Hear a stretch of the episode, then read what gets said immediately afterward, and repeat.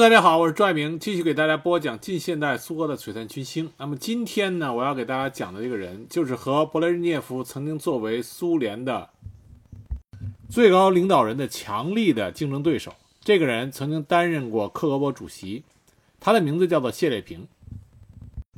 知道他的人并不多，但是本来谢列平，大家都认为勃列日涅夫。成为苏联领导人只是过渡时期，那么真正真正会担任苏联最高领导人是谢列平，但是很可惜，谢列平在之后的权力斗争中迅速的败下阵来，后来被迫退休，淡出了苏联的政治舞台。那么今天这一集呢，我就会给大家讲一下谢列平他到底是一个什么样的人。在说起谢列平之前，我要跟大家说一个很有趣的现象，就是在勃列日涅夫时期，著名的苏联领导人谢列平。柯西金、苏斯洛夫这几个人，他们个人的品行和素质都非常好，都很廉洁，看上去都是一身的正气。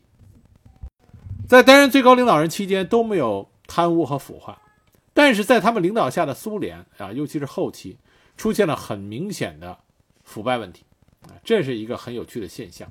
有兴趣的朋友可以进一步的去了解为什么。那么回过头来，我们说谢列平。对于亲近谢列平的谢列平的人，他们的评价说是谢列平是一个意志坚强，但最终却壮志未酬的人。曾经在他麾下接受他领导、为了苏联勤奋工作的那些人，对他一直念念不忘。在一九九八年年末的时候，这些人还曾经专门聚集到新圣母公墓，去缅怀刚刚逝世的谢列平。这距离谢列平淡出苏联的政治舞台已经过了几十年，所以由此可见，谢列平在这些人心目中还是极有威信的。苏联人第一次听说谢列平，这个时候的谢列平只有二十四岁，那是在一九四一年秋，共青团莫斯科市委负责军事体育工作的书记谢列平，在几乎已经是兵临城下的成都啊首都。啊，兵临城下的首都，为游击队以及敌后的工作者物色志愿者。尽管谢列平成名于卫国战争期间，但是他从来没有真正的去前线打过仗，他只参加过几个月的芬兰战争，还不是在最前线。那么当时在卫国战争中，他出名的原因，是因为当时莫斯科第二零幺中学有一个女学生来找谢列平，要求参加游击队。当时谢列平没有马上同意他入队，他觉得这个女学生到时候会害怕，没有能力开展活动，就拒绝了他。但是后来经不住这个女学生的反复要求，他最后还是让这个女学生加入了游击队。那么这个女学生后来在参加游击队以后，在德军的后方进行破坏活动，被德国人抓住，并且在一九四一年十二月初被当作纵火犯处死。那么这个女学生就是被授予苏联英雄称号。一说起苏联的卫国战争，大家都可以广为熟知啊，广为熟知的苏联女英雄卓雅。苏联著名的一个作呃作家叫阿里戈尔啊，玛加丽塔·阿里戈尔，他写出了一个广为传颂并且荣获斯大林奖金的长诗《卓雅》。那么在这个诗歌里边，就讴歌了。发现卓雅，并且把卓雅派到游击队的团市委书记谢列平。随着卓雅的名气传遍了苏联全境，那么谢列平的名字也被苏联人民开始熟知。谢列平是在1918年8月份出生在沃罗涅日的一个铁路工人的家庭，他的领袖才能很早就显示出来。中学期间，他就担任了团委书记，并且以优异的成绩从中学毕业。据他的中学好友回忆称，在中学的时候，谢列平就曾经就个别国家建成社会主义的可能性这一问题给斯大林写过信。当时没有收到回信，但是报纸上刊登了斯大林就这一问题给另外一个人的回信。当时谢列平受到了极大的鼓舞。作为一个年轻人，谢列平喜欢滑冰、骑自行车、酷爱足球，但是他不爱喝酒。这对于苏联高级领导人来说是一个非常罕见的品质。中学毕业之后，谢列平来到莫斯科，就读于战前著名的车尔尼斯九斯基历史、哲学和文学学院，这是当时苏联人文科学人才的最高学府。谢烈平到学校以后，马上就当选为团委书记啊，说明这个人的领导能力、组织才能都极为的强劲。他的仕途是始于1940年10月2日，因为这一天出台了关于高等教育将收费、奖学金将只发给优等生的命令。因为谢丽萍之前曾经作为志愿人员开赴芬兰战争前线，那么在他返回学院的时候，有些科目没有考试成绩，根据新的法规，他没有希望获得奖学金。当时他在学院的团委办公室在思考该怎么办。这个时候，莫斯科团委书记克拉萨夫琴科过来。他就说：“舒里克，那么舒里克是一般亲近谢烈平的人对他的一个爱称。说舒里克，我有工作让你做，你到团委负责体育处的工作怎么样？就这样，谢瑞平就被调到了共青团中央工作。一九四二年，他被授予红星勋章。到共青团中央之后，先后担任了书记和第二书记。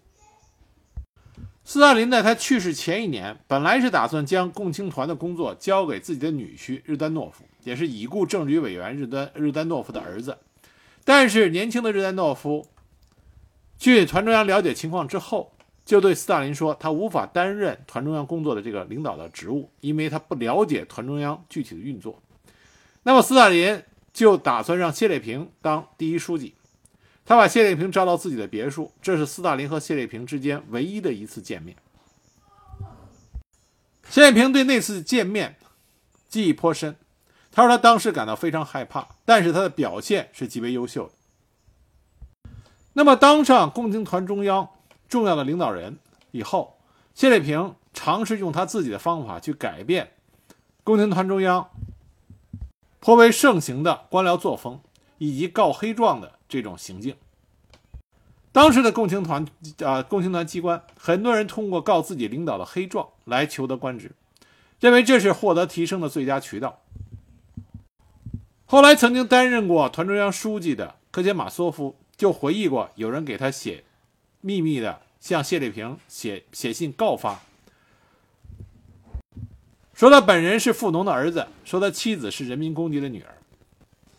当然，谢烈平处理这件事的方法就是将科杰马索夫叫过去，问他说：“你忙吗？”科杰马索夫说：“不忙。”那么谢烈平就把他叫到办公室，说：“我给你看点东西。”然后从保险柜里拿出了那份告密信。等科杰马索夫看完之后，谢烈平说：“你不要放在心上。”然后当着他的面将信撕碎，放进废纸篓里。这件事一共发生过两次。科杰马索夫的回忆中，他就谈到谢列平是一个淳朴的、值得尊敬的人，对以前的共青团领导的官僚作风深恶痛绝，非常不喜欢无聊乏味的会议，也不喜欢教训别人。在斯大林去世之后。赫啊，赫鲁晓夫上台，那么赫鲁晓夫器重年轻人，很多工作都放手让团员们去干。那么这是谢烈平最风光的几年。当时谢烈平缩减了领工资的工作人员的编制，各共青团委、区委啊，各共青团区委只保留两名脱产干部，其他所有人的工作都属于社会义务性质。他就改变了共青团当时工作的作风，任用了大批的年轻人，而这些年轻人也非常。尊敬和喜爱谢烈平的领导，而在谢烈平的领导下，共青团员们这些年轻人们敢于挑战权威，敢于对不满意的官僚作风进行直接的抨击。那谢烈平不仅领导手下的年轻人这么干，他本人也是充满了锐气。一九五七年夏天，当时已经成为中央委员的谢烈平，他极为年轻啊，这个时候很年轻，不到四十岁。当他在政治局会议上得知莫洛托夫、布尔加宁、马林科夫和卡冈诺维奇等人要推翻、解除赫鲁晓夫的职务，当时谢列平挺身而出，表示坚决的拥护赫鲁晓夫。他当时据理力争，那么暴跳如雷的弗罗西洛夫曾经冲他大吼说：“你一个乳臭未干的毛孩子，要我们做出解释，你先得学会穿长裤。”那么都知道。后来，赫鲁晓夫扳回了局面。这些想解除他职务的苏共元老被他清除出了领导层。那么，谢烈平自然受到了赫鲁晓夫的重用。第二年啊，就这之后的第二年，谢烈平开始负责苏共中央加盟共和国党务机关部的工作。只干了几个月以后，一九五八年十二月二十五日，四十岁的谢烈平就成为了国家安全委员会主席，也就是克格勃的掌门人。赫鲁晓夫这个人啊，他不喜欢特工机关，也不喜欢从事秘密工作的克格勃。当时的国家安全委员会充斥着大量的将军，这点让赫鲁晓夫极为不满。他要求国家安全工作人员不配肩章，身无彩条。所以谢烈平拒绝了军衔，这也造成了谢烈平晚年当他淡出了政治舞台以后，晚年因为他没有军衔，他的退休工资啊非常低，使得他后来晚年的时候的经济状况极为窘迫。赫鲁晓夫公开要求合理精简国家安全委员会，那么谢列平就遵从赫鲁晓夫的意思，建议削减三千二百名侦查人员，他的建议很快就得到了批准。一九六零年二月，谢列平发布的一项命令中是这么说的：“用肃反工作人员来监视许多从保障国家安全的角度看，实际上并不十分重要的设施的意图还没有根除。”那么换句说，换句话说，他的意思就是说，肃反工作人员的活不够干，他们会臆想出来工作，间谍太少，肃反人员太多。那么谢烈平他削减了各州、边疆区和共和国的情报网。裁掉了用假情报坑害人的告密者。他首先加强了预防工作。如果有谁说了反对苏联的话，不是逮捕他，而是同他谈话，向他解释不该说这种话。这在当时是一个很大的进步。人们开始意识到，不会因为进行可疑的谈话而坐牢，或者至少不会立刻坐牢。谢立平同时建议撤销科格勃的牢狱处，削减国家安全机关所属的监狱的数量。据他的挚友，也是接替他后来成为克格勃主席的谢米切斯内就说过：“说当他和谢烈平两个人担任国家安全委员会主席的时候，因为政治原因而被关押的人很少，甚至是整个苏联，呃执政期间最少的时候。卢比扬卡内部的监狱空空如也。谢列平任主席的时候，克格勃监狱里关押着一千三百八十八人。一九六一年，因为进行反苏宣传而被判刑的有二百零七人。”一九六二年有三百二十三人，这和斯大林时期相比，那是绝对的少了太多了。苏共中央主席团一九五九年一月九日的第二百号会议记录表明，这次会议批准了关于克格勃及其机关的条例。这个文件到改革开始就一直发挥着效力。这份文件里边将克格勃及其地方地关呃地方机关定义为政治机关，负责贯彻党中央委员会和政府制定的。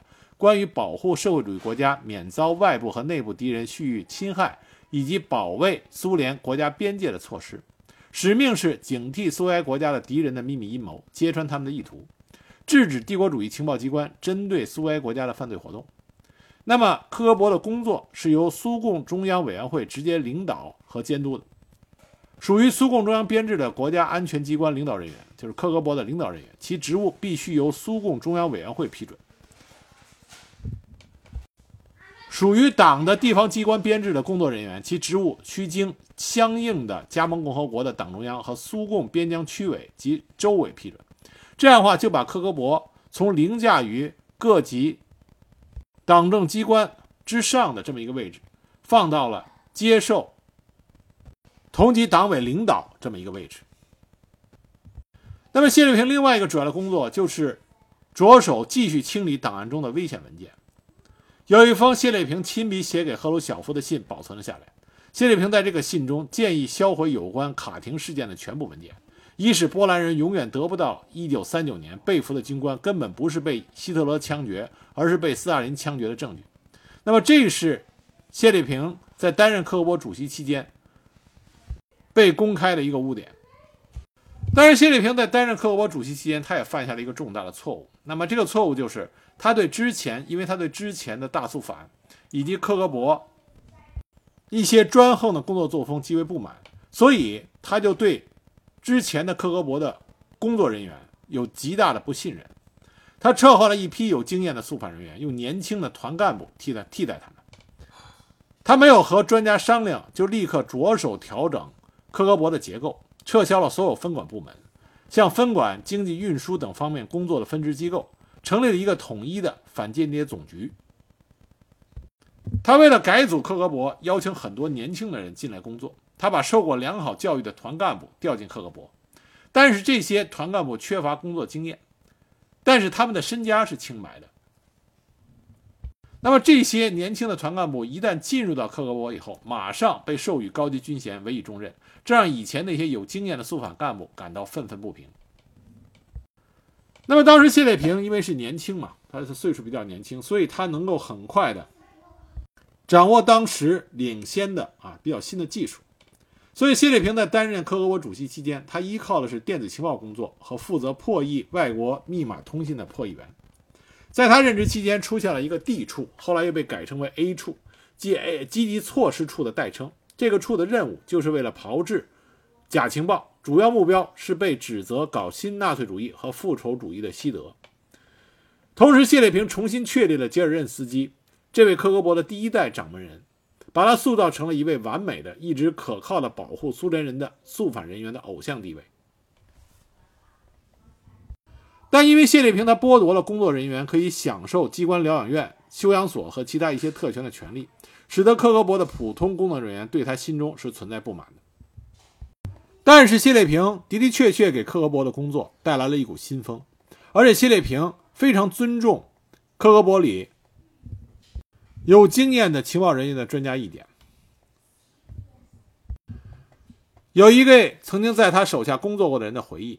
说有一次，一个情报部门的一个领导向谢烈平汇报情况，谢烈平突然出人意料地问他对索马里事态的发展有何看法。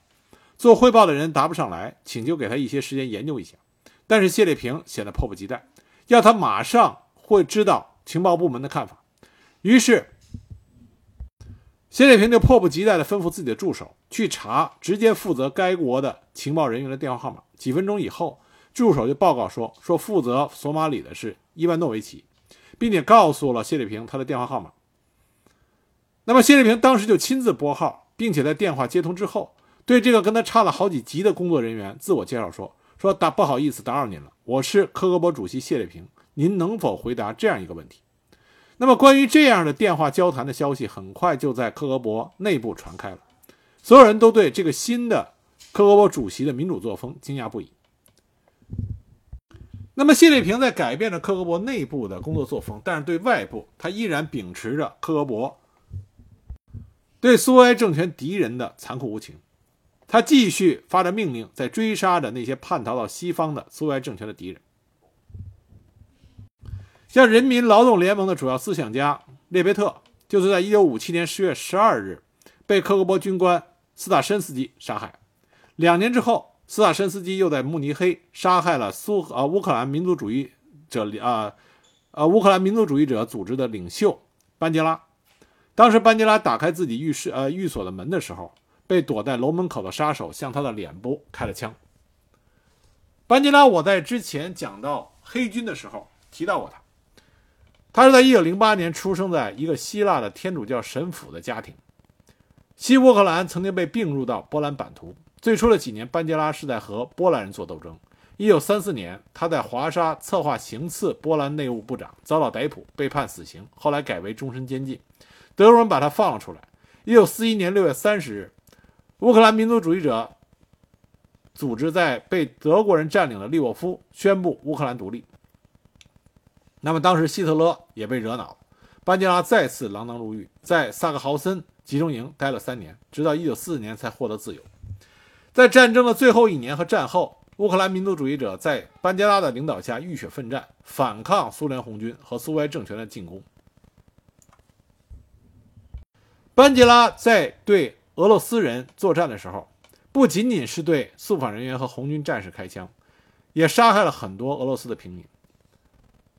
所以后来在抵抗被镇压以后，班杰拉就逃到了慕尼黑，用化名在那里定居下来。那么，斯塔申斯基从克格勃那里得到了一支特制的瓦斯手枪，这种枪可以使得含有氰化物的胶囊呈雾状喷出，喷出的气体可以导致心脏停止跳动。那么，用它致死的人会被解剖学家认定死亡原因是心衰竭。那么，班杰拉就是被斯大申斯基用这种手枪给除掉。除掉了班杰拉之后，谢列平亲自给斯大申斯基颁发了红旗勋章。但是有意思的是，斯大林斯基在他接受了谢列平颁发给的红旗勋章之后不久，就叛逃到了西方。他把他所知道一切都向西德警方和盘托出。他为什么叛逃呢？是因为斯大林斯基和一个德国女人产生了恋爱关系。那么当时谢列平问他需要什么奖赏的时候，斯大林斯基跟谢列平提出要求，允许他和那个德国女人见面。谢列平当时居然给了他一周时间去看他所爱的女人。结果斯大林斯基一去就再也没有回来。那么斯大林斯基向德国人。交代了他所从事的一切这些行动，那么这也使得谢列平的声名在西方声名狼藉，因为他被指控为谋杀的组织者，因为斯大林斯基只是执行者，那么背后的主使人就是谢列平。一九六一年，在苏共第二十二次代表大会上，谢列平发表了措辞尖锐的反对斯大林的讲话，他谈到了镇压，并列举了数字。他说：“国家安全机关已经进行了重新的改组，完成了大幅度的精简，剔除了其所不应有的职能，清除了钻营分子。国家安全机关已经不再是稻草人，贝利亚及其帮手这些敌人在不远的过去企图使其成为的样子，而是我党真正意义上的人民政权机关。现在，肃反工作人员可以问心无愧地面对党，面对苏联人民。”一九六一年十月三十一日，在二十二大后的一次第一次全会上。谢列平被推选为中央书记。他在克格勃工作的时间不到三年。那么，在他离开克格勃主席岗位两周之后，他的挚友和同事谢米切斯内就接替了他的职务。赫鲁晓夫对谢列平的看重和提拔，使得谢列平同时兼着好几个位子。他是政府首脑赫鲁晓夫本人的副手，是党和国家统一的监察委员会的主席。赫鲁晓夫喜欢谢列平严格要求的作风和他的聪明劲儿，而谢列平从来也不喧宾夺主，在第二把手的位置上表现得很谦逊。赫鲁晓夫很重视谢列平的工作能力，把最重要的事情都交付给他，其中包括选拔党的干部这样的工作。那么谢列平为什么会最终与赫鲁呃和勃雷日涅夫他们一起反对赫鲁晓夫呢？因为赫鲁晓夫他不断的进行人事变动。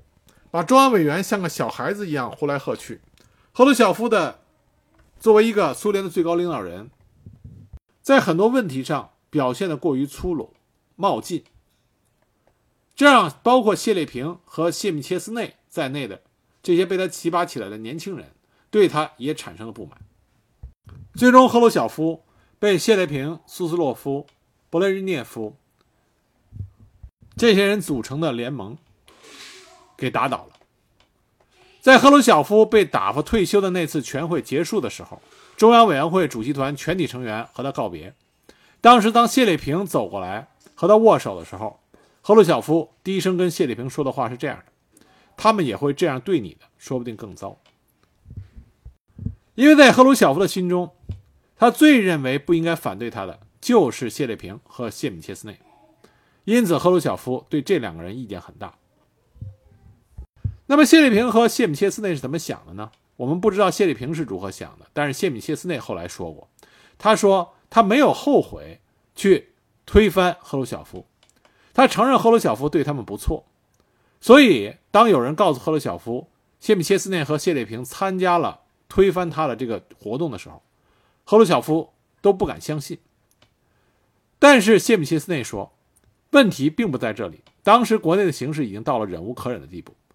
我们错看了勃列日涅夫，尽管客观上说他具备了一切条件，柯西金合适，但他一向处在次要角色的位置上，而勃列日涅夫适合所有的条件，是党党的第二把手，搞过航天和火箭方面的工作，讨人喜欢，善于交际。那时候，这些人都把勃列日涅夫当作是一位软弱型的、临时性质的呃临时性质的领导，认为他只是过渡性质的苏联最高领导人，最终。勃列日涅夫将让位给另外一个更加强力的领袖，就是谢列平。而谢列平本人对勃列日涅夫也认为，勃列日涅夫充其量只是一个州一级的干部，而不是大国的领导。理论知识微乎其微，所有发言都要别人事先的写好，所以谢列平极度的轻视勃列日涅夫。虽然在刚开始阶段，勃列日涅夫和谢列平两个人看上去合作的关系比较。和谐。但实际上，勃列日涅夫也越来越不信的啊，信不过谢列平。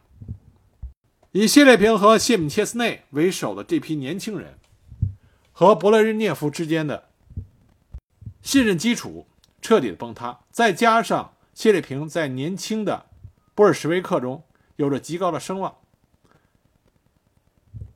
这就使得勃列日涅夫对于共青团的干部产生了极大的戒心。关于勃列日涅夫和谢列平到底谁是一个更好的国家元首，谁会对苏联更加有利，这一直是苏联一个不断争论的话题。从个人性格来说，勃列日涅夫给初见他的人的一个表象就是这个人看上去很和善，跟谁都搞好关系。那么谢瑞平呢，则不然，这个人看上去坚持原则，不好相处。但了解了他们的人，往往是这么说的。说勃列日涅夫只是一个显得和善，但实际上口蜜腹剑的人。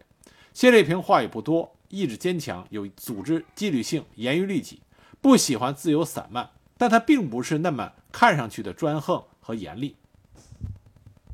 了解谢列平的人说，他不是一个睚眦必报的人。在他执政的期间，也从来没有听说过他会报复过谁。说他是一个天生民主的人。是一个讲民主、平易近人的人。据他身边的人说，当时的苏联高层只有两个国家领导人会亲自接电话，一个是柯西金，另外一个就是谢列平，而其他领导都必须要先过助手或者秘书这一关。而且，如果谢列平正在开会不能接听电话，他总是会在过后亲自打电话过来。这是为什么谢列平的身边总是团结着一批精力充沛、活动能力强、忠实于他的人。党和国家机关里的年轻人都很喜欢他，在他的关照之下成长起来的年轻人，尤其是团干部出身的人，占据着国家的一些极其重要的职位。但是这也让勃列日涅夫产生了更大的戒心，他怕这些人会突然串通起来搞掉他这个新的第一书记。但实际上，这些年轻人，他们只是志同道合的朋友，而并没有一个周密的政治组织。但同时，这些年轻人也曾经在私下开诚布公地表示，勃列日涅夫不适合当国家领导人，当第一书记的应该是谢列平。团干部出身的少壮派骄傲地宣布，他们的铁腕人物舒里克正在成长，他将替代勃列日涅夫。啊，铁腕人物舒里克就指的是谢列平。据这些年轻人中的人回忆啊，一些人回忆说，那个时候他们经常聚集在梅夏采夫的别墅，但是他们的聚会里并没有谈过如何推翻勃列日涅夫、支持谢列平这种话题，更多的是讨论这个国家应该往何处去，应该如何进一步发展这个国家。但即使这样，谣言也开始不胫而走。说谢列平和他的朋友已经组建了一个影子内阁，分配好了职位。那么谢列平到底有没有机会能够替代勃列日涅夫呢？谢列平他有个最大的弱点，就是他没有实际的工作经验，他是直接从团中央转到克格勃，然后进入中央委员会的。他从来没有具体在某一个地区、某一个地方处理过国民经济的问题，所以对于那些地方的封疆大吏来说，谢列平绝对不是一个合适的人选。同时，在经济方面，谢列平也不是一个经济改革的推动者。他对斯大林有一种非常复杂的心态。一方面来说，他在担任克格勃主席的时候，为很多蒙受不白之冤的人获得了平反，做了很多工作。他也坚决地谴责1937年的镇压。但是在另外一方面，他认为在战胜德国这一点上，斯大林做出了伟大贡献，他值得人们深深的敬爱。所以，他和赫鲁晓夫存在着根本性的分歧。他既认为党的特权是国家党政机关中的一个弊端，要进行政治改革，但同时，他也坚持的认为要强调阶级立场，呼吁反击帝国主义，和中国达成相互的谅解，对思想意识领域进行更加严格的管控。所以，他在知识分子。圈子里有着很差的口碑。索尔仁尼琴就曾经把谢列平比喻成为洪水猛兽。那么谢丽萍她所代表的就是战后升上来的那些年轻的、受过良好教育的国家干部。这批人的出发点就是经济需要复兴、需要改革，尤其是技术现代化，但是同时也要执行强硬的思想路线。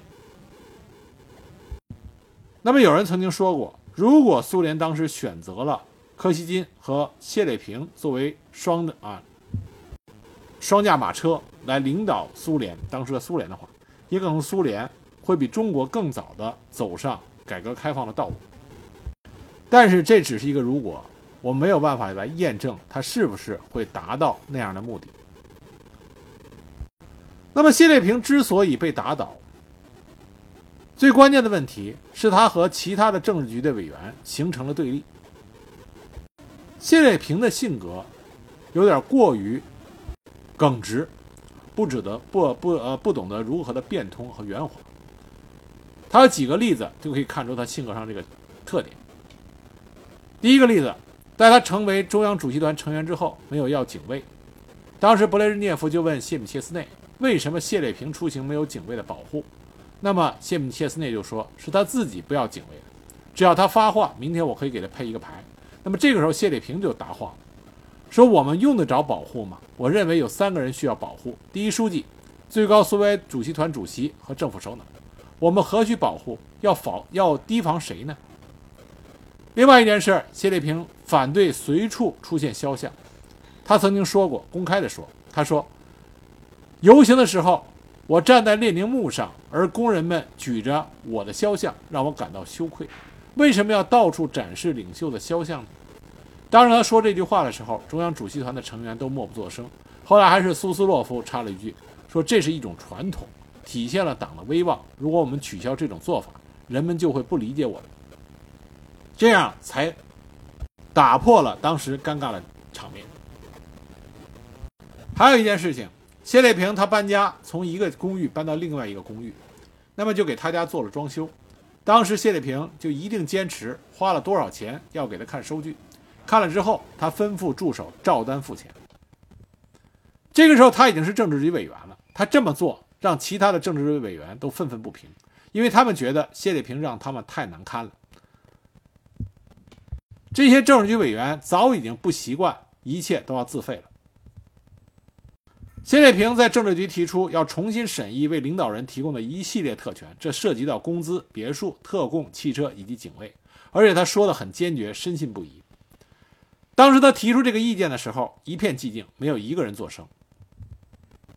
最后还是波德戈尔内打了圆场。他说：“瞧，我们的萨沙是一个民粹主义者，什么都想到了。”那么这句玩笑话，政治局委员们全部都松了一口气，笑了起来。而谢列平的提议也就无疾而终了。那么谢列平之所以指出当时苏共高层的这些腐化的趋势，要求加以改正，他是为了将矛头直接指向勃列日涅夫。但是他的这种指责，打击面扩展到了整个政治局委员、整个苏共高层，因此政治局委员们开始躲着他，与他开始形同陌路。那么勃列日涅夫也注意到这个情形，因此他打倒谢列平的机会也就维持不远了。勃列日涅夫尽管理论水平不高，看上去好像像个老好人一样，跟所有的人关系都很好。待人彬彬有礼，但实际上，勃列日涅夫是一个玩弄权术的高手，而且他有敏锐的察言观色能力。我们注意到，凡是能跟各路人等都能打好关系的人，他一定有着敏锐的察言观色能力，因为只有这样，他才能投其所好，才能和所有人搞好关系。而这种人，往往对于谁支持他，谁反对他，都在心里边一清二楚。据谢列平身边的人回忆说，我们这些年纪较轻的人容易轻信他人。如果不是因为轻信他人，坐在勃列日涅夫位置上的可能就是谢列平了。为了推翻赫鲁晓夫，他把我们玩弄于股掌之上。他发誓，甚至对天起誓，说他将执行二十大和二十二大的路线。我们对他以诚相待。在上台以后，他已经知道谁和他不在一条道上。但他装出对我们很好的样子，其实心里已经准备和我们分道扬镳。他大权在握，我们变得非常的被动。那么他接着说：“说勃列日涅夫的亲信都是玩弄幕后阴谋的大行家，是搞人事伎俩的高手。你到他们的办公室看看，桌子上空空如也，连张纸片都没有，好像没有任何国事需要处理。但实实实际上，他们在通过电话活动着，谁要除掉，谁要升官，哪些人要打发的远一点。苏斯洛夫和基里连科人不知鬼不觉地在背地里挖着墙角。就这样，他们逐渐抽走了谢列平掌管的所有的权力机构。”而就在勃列日涅夫已经着手准备排挤谢列平，将谢列平从苏联最高领导层里边除掉的时候，谢列平和他的那些年轻的干部们依然是毫无准备。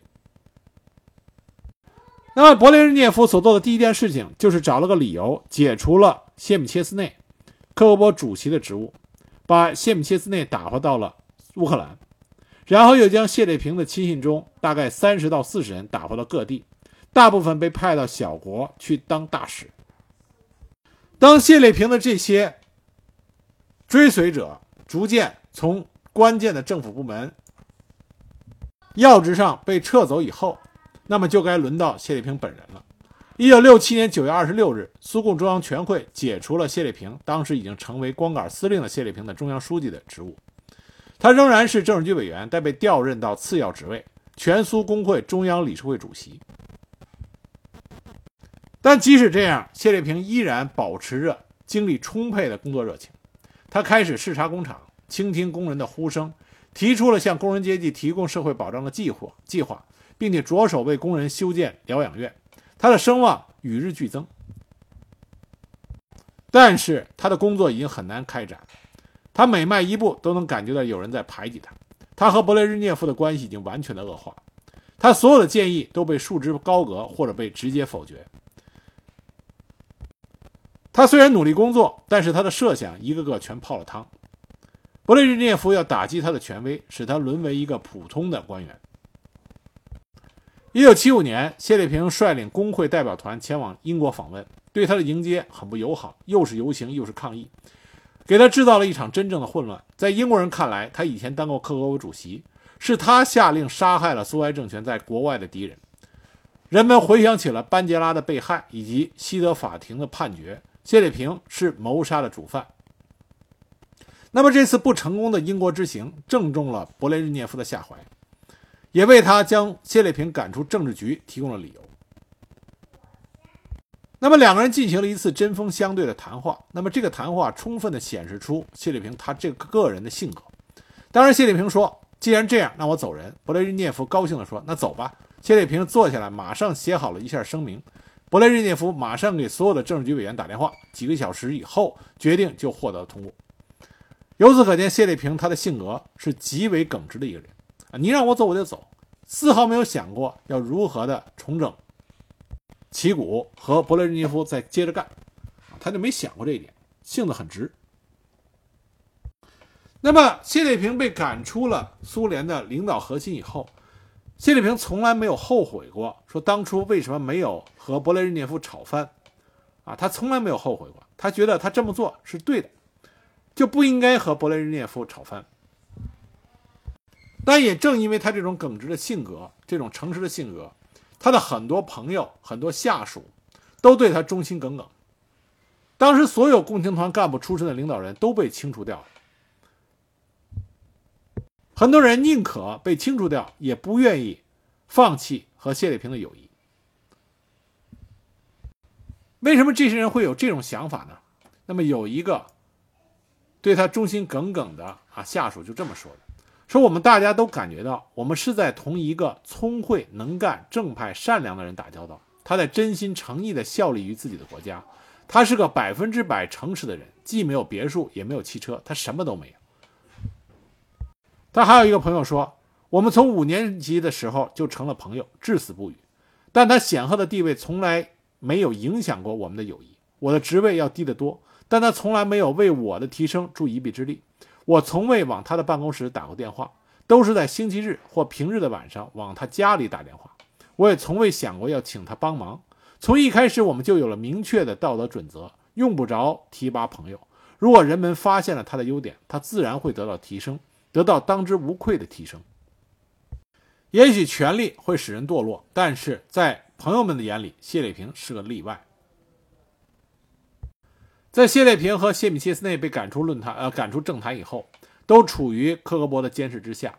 这两位前克格勃的主席经常在一块聊天，他们也知道他们以前的手下正在窃听他们的谈话，但他们两个人毫不在意。那么，一九八四年，谢列平被打发退休，他的退休金很微薄。最后几年，他的生活很很艰苦，穷困潦倒。他后悔当时在克格勃工作的时候放弃了将军的军衔，因为将军的退休金要可观一些。因为他的穷困潦倒，在他死之前，他感到很难为情，一般回避跟朋友们的谈话。一九九四年，谢丽萍死于心脏病。据他的朋友说，在谢丽萍死之前，他的性格已经大变，不再像原来那样。耿直而充满了棱角。岁月的残酷已经将谢烈平磨成了一个平凡死去的孤独老人。